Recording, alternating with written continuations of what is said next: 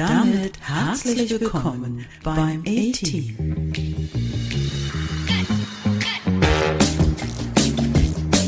Der Podcast mit dem Titel Die Podcast-Pille, die schon beim Zuhören wirkt. Viel Spaß beim Anhören.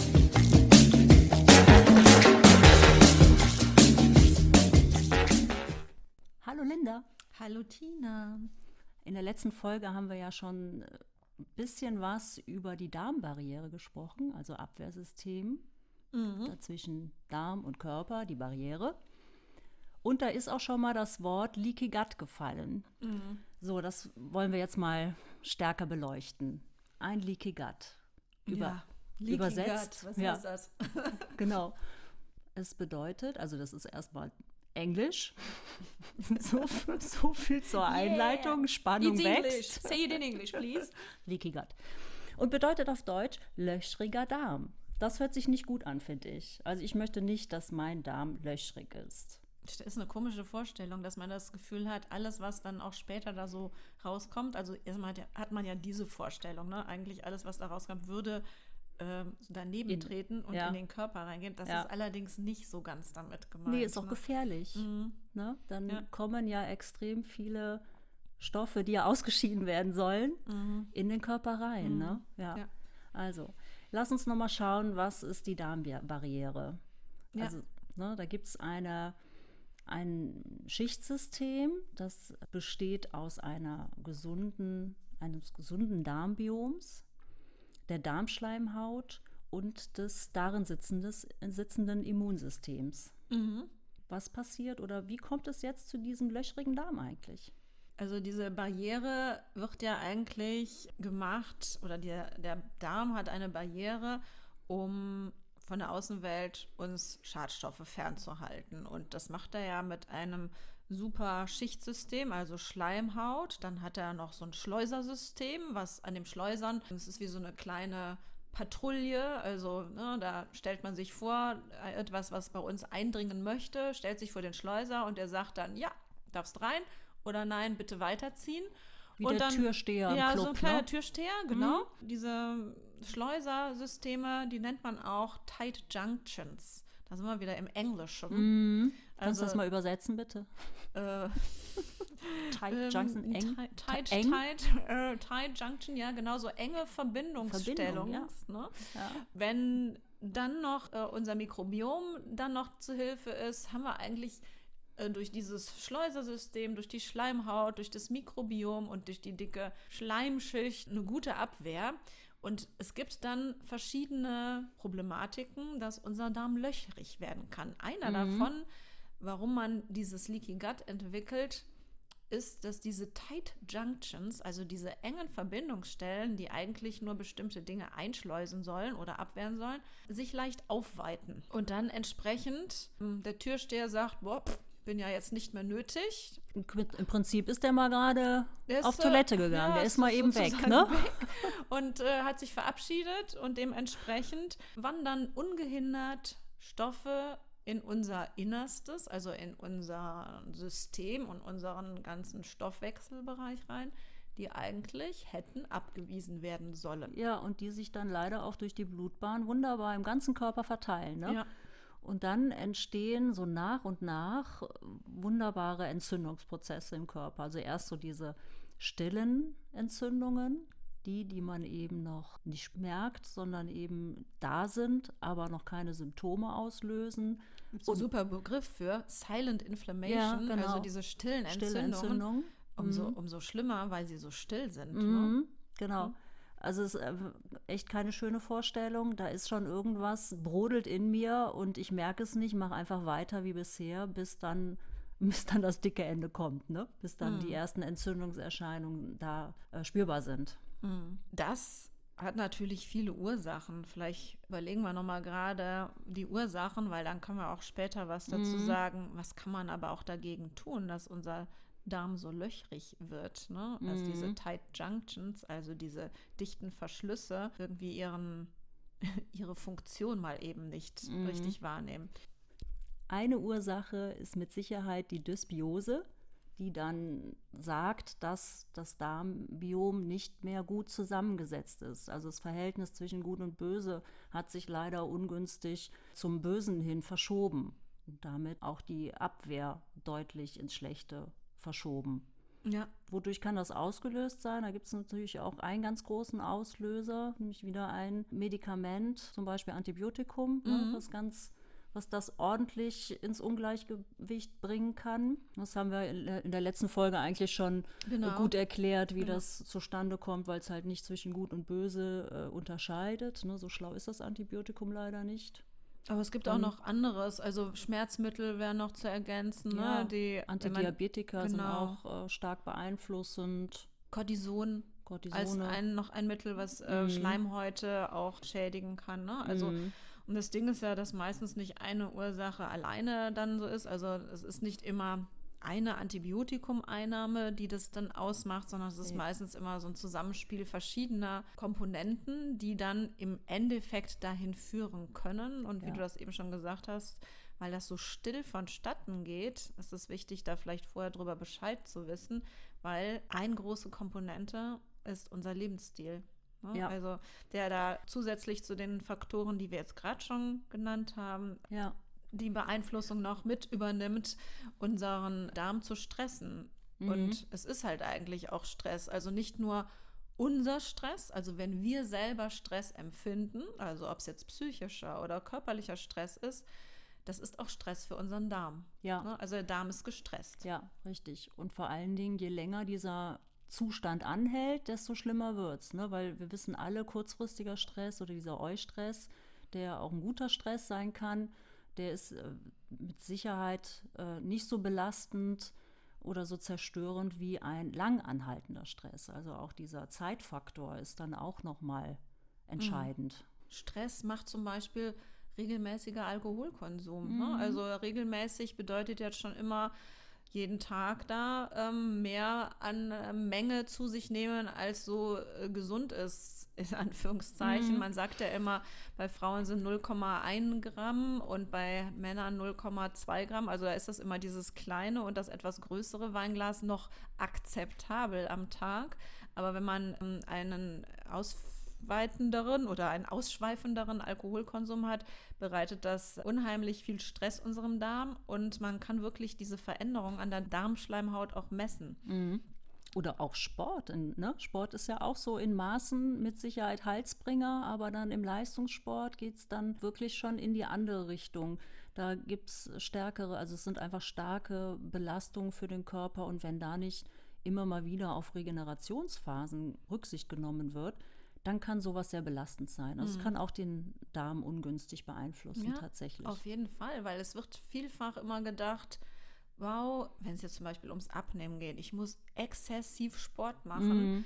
Und es wird nicht bedacht, dass das ein, wenn man es auch vorher vor allem gerade nicht gewohnt ist, ein so extremer Stressfaktor für den Körper darstellen kann, dass der Körper so reagiert, dass man gar nicht mit abnehmen kann Mhm. und dementsprechend nochmal zusätzlich Stress bereitet. Mhm. Genau, es sind ja dann schon mehrere Faktoren, Ja, die da wieder zusammenkommen. Die genau. Psyche, dann Ja. dieses Ich will, ich muss, ne? Mhm. dann, äh, dann tue ich es vielleicht auch noch. Also dieses Körperliche, was dazu kommt, Wahnsinn, ja.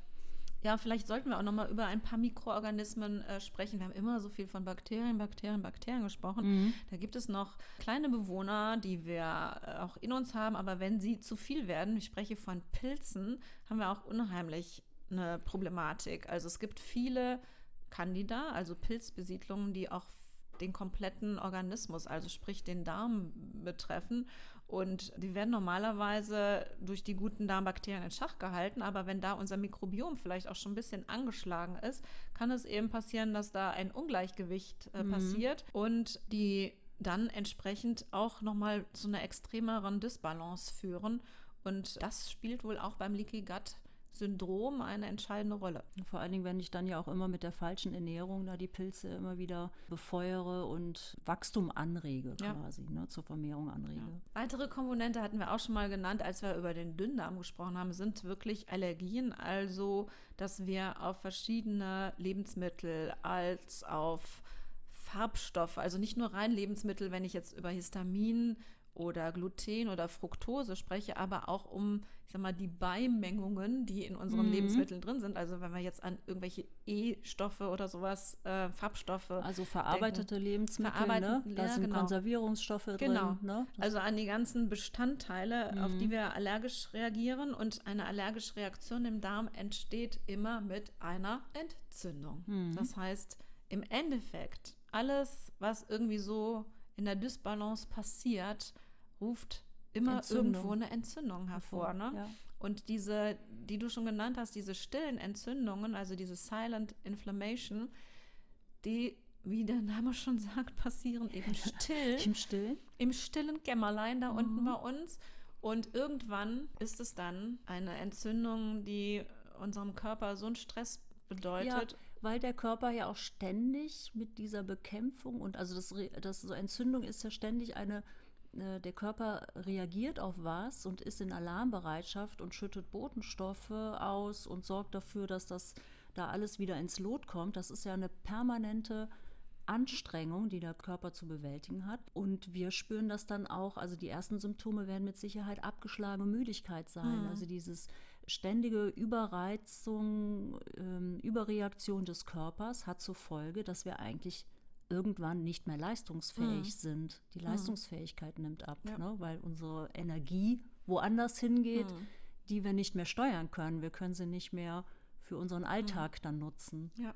Und wenn wir so mit Entzündungen im Darm zu tun haben und unser Körper, wie du schon so sagst, dann ständig versucht ja irgendwas zu bekämpfen, liegt es nicht weit entfernt, dass dann wieder eine Autoimmunerkrankung entsteht, weil unser Immunsystem ständig dran ist, da irgendwas zu reparieren und dann etwas Falsches vielleicht macht und da kommen dann Autoimmunerkrankungen wie Morbus Crohn zustande, wo Mhm. entsprechend komplette Darmabschnitte mit einer Entzündung behaftet sind. Ja, Mhm. und somit dann auch funktionsunfähig Unfähig, werden. genau. werden. Ne? Also weil Ja. nochmal so, es ist ja bei einer Entzündung, wenn man an so eine entzündete Hautstelle, also jetzt wirklich auf der Außenhaut denkt, denkt man, ja, okay, schmier ein bisschen Cortison drauf oder Ja, irgendwie ist es entzündet, vielleicht Ja. auch ein bisschen Jodsalbe, damit die Entzündung weggeht und dann heilt die Stelle da schon wieder. Aber im Darm bedeutet das ja immer, wenn eine Entzündungsstelle da ist, zum einen werden negative Stoffe ins Innere gelassen, zum anderen schafft aber die Stelle nicht mehr unsere guten Nährstoffe, die wir brauchen, richtig aufzunehmen. Also wir Mhm. haben nicht nur negative Stoffe treten ein, wir haben auch eine Form der Ja, Mangelernährung. es entsteht ein Mangel, ganz genau. Ne? Und ja. Mangelernährung heißt in diesem Fall nicht, hey, äh, du wirst jetzt ganz dünn oder du bist untergewichtig, sondern wir Mhm. bekommen von verschiedenen Nährstoffen nicht genug und sind Mhm. deswegen mangelernährt. Mhm. Ne? Und das passiert, je mehr Darmabschnitte eigentlich entzündet sind, umso häufiger, weil der Darm da nicht mehr seiner Funktion nachgehen kann. Mhm. Was ist die Lösung? Also die erste Art der Therapie ist bei einem entzündeten Darm oder bei einem Leaky Gut Syndrom, dass man die Ernährung umstellt. Mhm. Ja, und das ist, ähm, das haben wir alle in der Hand. Ne? Also es, es ist ja eigentlich mit einem bisschen, also ich möchte jetzt keinem zu nahe treten, aber mit einem bisschen Was Menschen. möchtest du sagen? Tina, lass es raus. Wie, wie sage ich es vorsichtig? Nein, aber mit einem bisschen Menschenverstand. Sensibilität für den eigenen Körper vielleicht auch. äh, Müsste ich eigentlich rausfinden, was tut mir gut, was tut mir nicht gut. Ne? Und, dann, und dann eben da entgegensteuern. Also das finde ich so schade. Wir, wir haben es, eigentlich hat es ja jeder selber in der Hand. Und wir müssen uns nur ein bisschen Zeit nehmen dafür, ne? Ein bisschen aufmerksamer werden, was tut uns gut, was hat meine Oma schon für schöne Hausmittelchen gehabt in, in Sachen, also wenn ich jetzt nur die Ernährung sehe in der Küche, was hat die schon immer gesagt, zum Beispiel bei Durchfall, den geriebenen Apfel und also so, das sind ja, das sind ja wirklich simple Dinge, die jeder umsetzen kann und jeder auch schon mal gehört hat. Und ich finde, wir müssen da wieder mehr hingehen, dass wir überlegen, was tut mir gut, wie kann ich das mit einfachen Dingen umsetzen, nehme ich mir die Zeit, um in meine Gesundheit zu investieren. So, das war aber jetzt auch Das, Das war Wort- jetzt, das war das war, mal, das Wort- das war moralisch Das jetzt. war das Wort zum, ich wollte jetzt nicht sagen zum Sonntag, sondern das war das Wort zum 18. Ja, genau. Also moralischer wird es heute Der nicht Moral- mehr. Der Moralapostel Tine heute am Start. Sorry. Ja, aber du hast ja völlig recht, weil im Grunde genommen, was im Darm passiert, bis auf natürlich vielleicht mal Autoimmunerkrankungen des Darms ausgeklammert, weil Ja. die haben nicht immer unbedingt mit einer Fehlernährung Ja. zu tun, aber vielfach, so viel möchte ich trotzdem sagen, vielfach ist es oftmals eine Erkrankung unserer Industrienation. Ne? Also mit der Industrialisierung, also mit der Verarbeitung von Lebensmitteln, mit der Ergänzung mit Konservierungsstoffen, haltbar machen, mit der Einführung von raffinierten Zuckern kamen die Probleme. Nicht nur das Übergewicht, sondern auch die Probleme mit Verdauung, mit Diabetes, mit all diesen Erkrankungen, die vielfach mit Ernährung in Zusammenhang stehen. Und deswegen ist, naja, eine gut durchdachte Ernährung oftmals ausschlaggebend, um die Beschwerden zu lindern. Und da sind wir wieder bei den Lebensmitteln, die nicht reicht an Zucker sind, um es mal so rum auszudrücken, also die wenig raffinierte Zucker enthalten, die wenig ungesunde Fette, also gehärtete Fette, also Fette, die gesättigte Fettsäuren enthalten. Oder auch eben, ähm, ja, die verarbeiteten Lebensmittel, die Haltbarmacher oder Nahrungszusatzstoffe enthalten, die eigentlich, wenn man sie langfristig konsumiert, nur ein Leaky Gut begünstigen können oder auch eben verursachen können. Ja. Was machen wir also? Eine gesunde Ernährung. Gesunde Ernährung ist das A und O. Wie sieht die aus? Soll ich es mal ganz simpel Say it zusammenfassen? please simple as I'm five. Ja, pass auf. Das ist also das ist die Antwort, die jetzt unbeliebt ist. Die will man einfach nicht, die will man nicht hören. Na komm, du hast schon den Also- Moralapostel gegeben, jetzt kannst du ich auch schon. noch weiter dich Es unbeliebt passt machen. auch nicht immer, aber vielleicht schafft man es mal öfters, das wieder auf den Speiseplan zu bringen. Und zwar ist es echtes Essen, frisch zubereitet und aus natürlichen Zutaten. Mhm. Das ist, that's the secret. That's the secret. Das heißt, ich gehe zu meinem bestenfalls Erzeuger von Gemüse, Obst und kaufe direkt frisch vom Ja. Hof.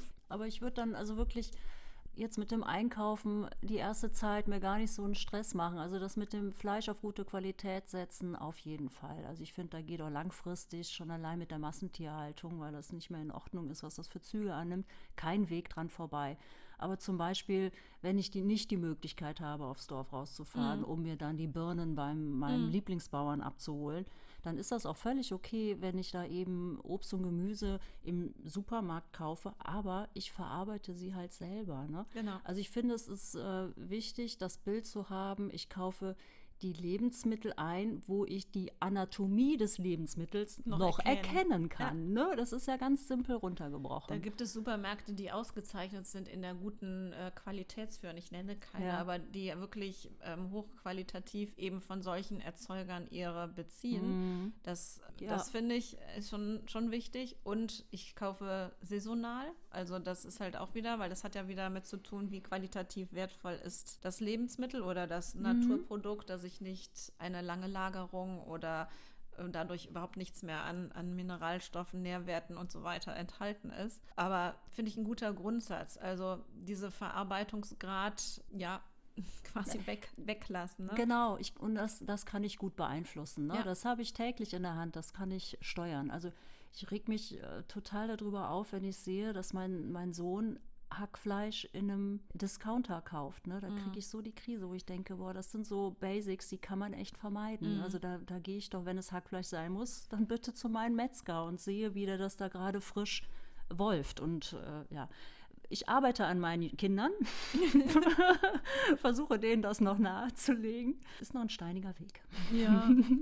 Aber äh, grundsätzlich geht ja auch, sag mal, wenn du schon Aufschnitt kaufst, ne, da ist es ja auch schon, da ist immer gesünder, wenn du Schinken kaufst, anstatt verarbeitet schon die, da alles, was mit oder so. Wurst heißt. Ja, ja, alles, was richtig. Wurst heißt, ist ja schon weiter verarbeitet. Auch Ja. das ist gesünder. Hat jetzt weniger mit dem, ähm, mit der Darmbarriere zu tun, aber grundsätzlich geht es immer darum, möglichst das Unverarbeitete zu kaufen, was es überhaupt Genau. gibt, gibt und vielleicht doch nochmal das gute alte Kochbuch, wenn man dann sonst nicht so dafür zu haben war, heraussuchen. Irgendwo gibt es vielleicht eins in der Ecke. Mhm. Nochmal wieder Kochrezepte auszuprobieren, als die ganzen Convenience, so nennt man es doch, ne? Convenience-Produkte mhm. zu verwenden, die einfach schon, äh, schon schön vorbereitet schon, schon sind. Vorbereitet, ne? genau. genau. Der Salat schon klein geschnitten und so. Ja, und dann gibt es natürlich auch noch ganz spezielle Nahrungsmittel, die ähm, unsere die das Mikrobiom einfach liebt. Grob die Gruppe die Präbiotika. Also damit sind Ballaststoffe gemeint, die, die zum, also die kann man nochmal unterteilen in wasserlöslich und wasserunlöslich, die unsere Darmbakterien lieben und die die auch zum Vermehren brauchen. Das ist deren tägliches Futter. Also das müssen wir jetzt nochmal vielleicht aufdröseln. Es gibt Präbiotika und es gibt Probiotika? Es gibt auch Probiotika. Mhm. Äh, erzähl nochmal den ja. Unterschied. Ja, okay. Probiotika, das äh, sind lebende Mikroorganismen. Also im Prinzip das, was wir in unserem Darm haben wollen, in einer guten, ausgewogenen Qualität. Diese Probiotika müssen lebensfähig sein damit sie sich überhaupt Probiotika nennen dürfen und auch vermehrungsfähig. Also das heißt, die, die, wenn man die einnimmt, dann sollen die da hinkommen, wo sie hingehören, nämlich in den Dickdarm und dort möglichst einen äh, Raum finden, wo die sich ansiedeln können, vermehren können, um uns den gesundheitsförderlichen Aspekt zu liefern. Dann gibt es diese so, sogenannten Präbiotika. Das ist erstmal die grobe Stoffklasse Ballaststoffe. Die brauchen, das ist zum einen äh, Futter für die Darmbakterien. Die werden nochmal unterteilt in wasserlöslich und unlöslich. Mhm. Ich, ich, bin jetzt für das Schlechte zuständig, weil im Gegensatz Warum? zu den Prä- und Pros gibt es ja auch noch die Antis. Die Antis. Ja, ich wollte jetzt einfach nur noch mal ergänzen sein. Antibiotika. Ja. Ach, natürlich, die jeder, Antis, logisch. Damit wir, damit wir das noch mal wirklich sehen. Also das ist halt dieses Dreierteam. Ne? Antibiotika ja. kennt jeder, ja. ähm, die er wahrscheinlich auch irgendwann mal in seinem Leben genommen hat. Und das Gegenstück ist dazu die Pro, also gegen Anti. Mhm. Wenn es ein Anti gibt, gibt es auch immer ein Pro, die Probiotika. Wenn also Anti kaputt macht, macht Pro wieder das Ganze heile. Und das Prä das ist die Vorstufe, das ist zusammengefasst einfach dafür da, dass unsere ganzen Superbakterien, die wir haben wollen, sich wohlfühlen und sich gut ernähren können. Mhm.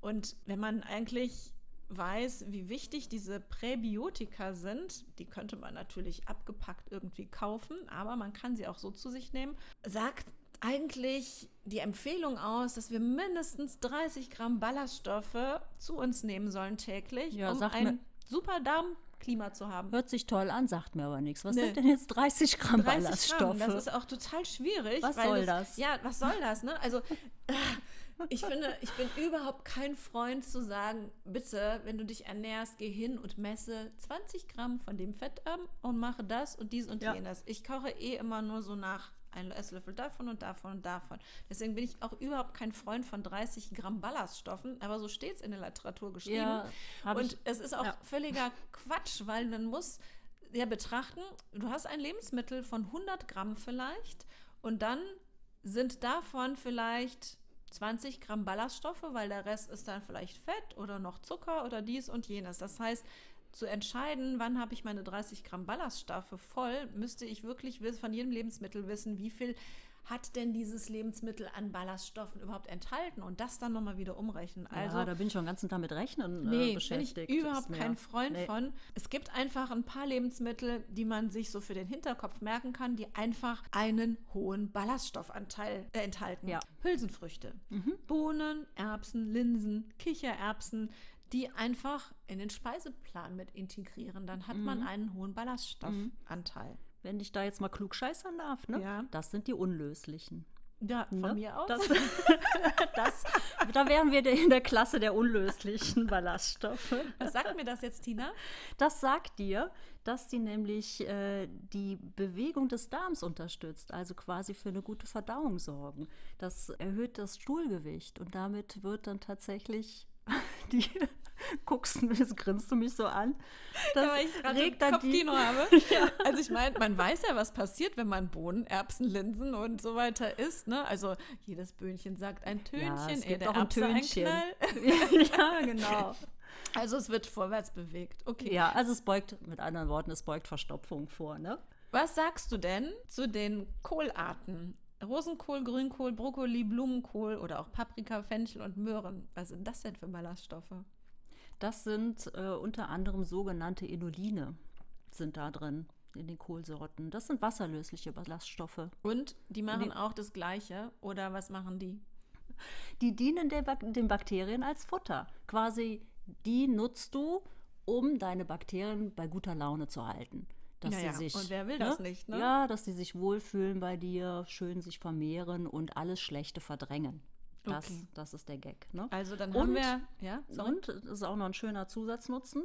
Wenn die nämlich dann frohen Mutes sind, deine Darmbakterien, dann werden ja wieder auch viele kurzkettige Fettsäuren gebildet, ne?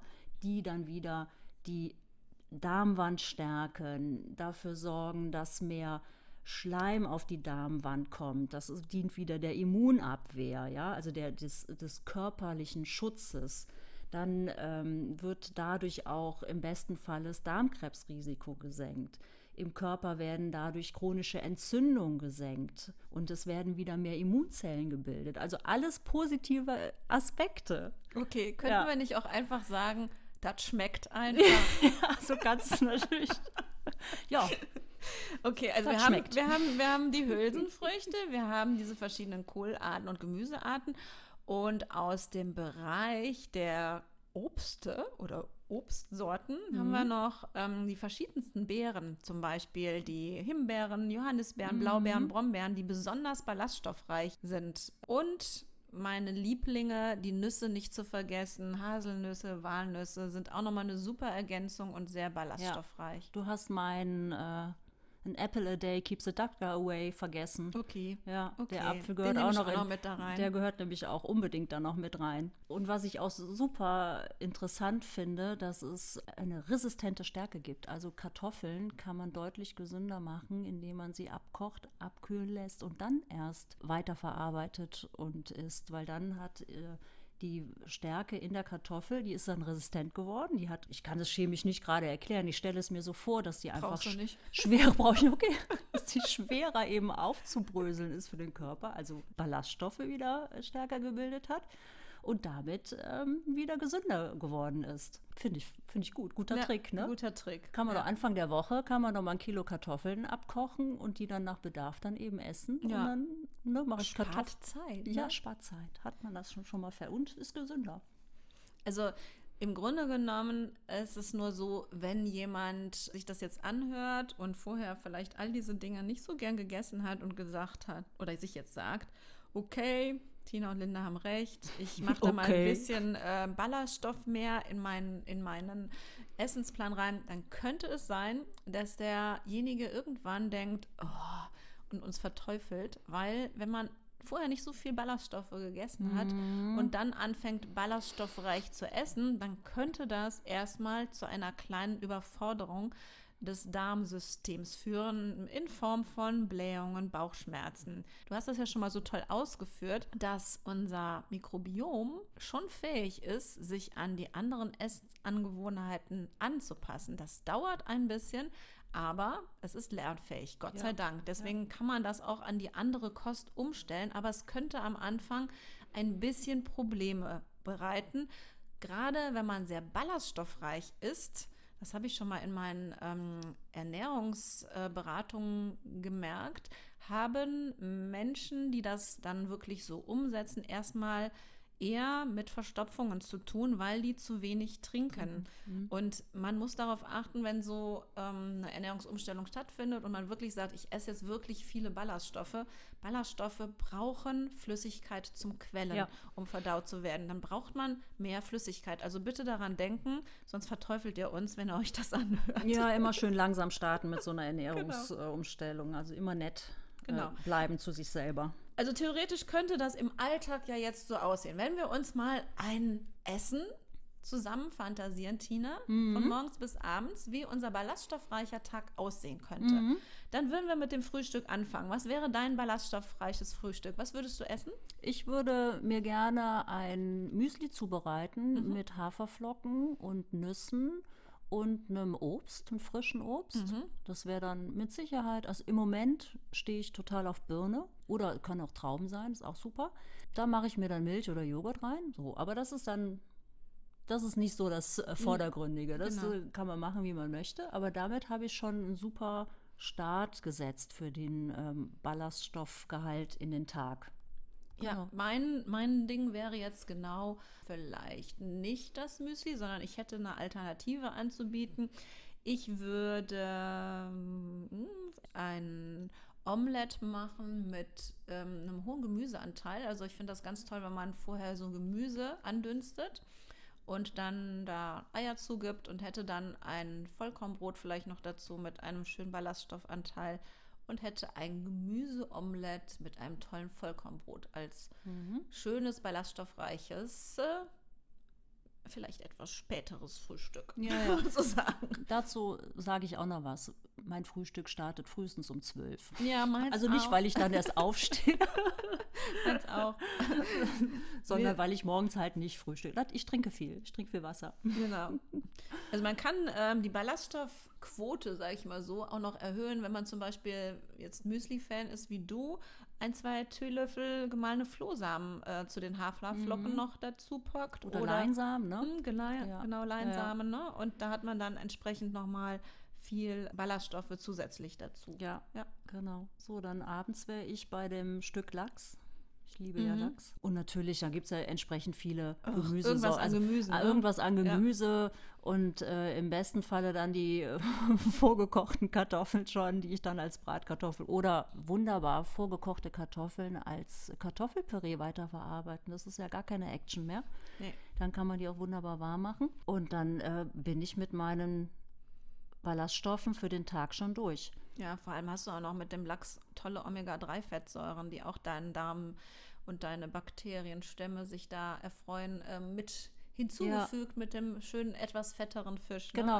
Also, ist vor allen super. Dingen, wenn ich, also wenn ich äh, Krankheiten habe, die einen hohen Entzündungsindex in meinem Körper haben, also wie zum Beispiel Rheuma, an Rheuma erkrankt bin, was ja viele Entzündungen im Körper hervorruft, dann gibt es tatsächlich auch nochmal speziell Nahrungsmittel, die diese entzündungshemmende Wirkung mir im Körper bringen. Und dazu gehört definitiv Lachs. Also Omega-3-Fettsäuren sind da extrem äh, super, die, die die Entzündung runterregulieren. Also man könnte auch hingehen und sich für eine ganze Woche oder halt zumindest mal so vielleicht für zwei, drei Tage eine tolle Erbsensuppe oder eine tolle Linsensuppe mal kochen. Dann hat man da ein, eine Arbeit und hat wirklich was Tolles an Hülsenfrüchten verarbeitet. Super ballaststoffreich, wunderbar für den Körper und hat wenig Arbeit für zwei, drei Mahlzeiten. Das kann man dann auch mal ähm, ihr merkt schon, Tina und ich sind eher so die zwei Mahlzeiten Esser am Tag, aber wenn ihr Ja. dritte Mahlzeit braucht, habt ihr da noch mal zwischendurch was. Es kann auch ein Körnerbrot sein mit irgendwie noch was Ballaststoffreichem dabei und damit meine ich dann okay, es gibt vielleicht eine Scheibe Käse, es gibt vielleicht eine Scheibe Schinken dazu, aber einfach noch mal eine Tomate, eine Gurke, Paprika, irgendwie was zum Knabbern an Ballaststoffen mit dazu. Dann hat man auch da noch mal seinen Ballaststoffteil erhöht. Ja, es ist äh, im Prinzip super simpel. Man muss sich da nur eine, eine Struktur mal festlegen, beziehungsweise man muss eigentlich nur mal die Lebensmittel zu Hause haben und dann greift man auch automatisch dazu.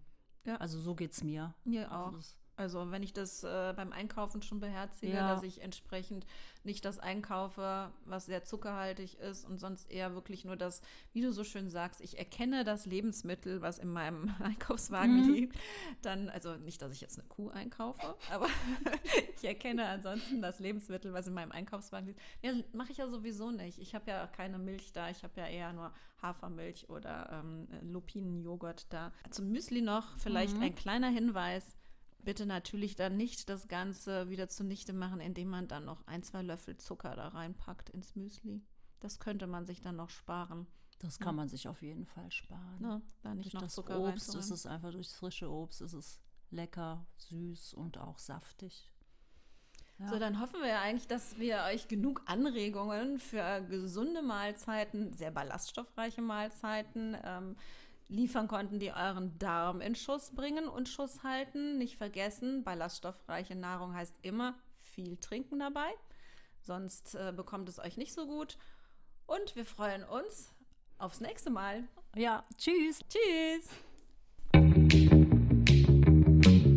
Das war der Podcast vom A-Team. Die Podcast-Pille, die schon beim Zuhören wirkt.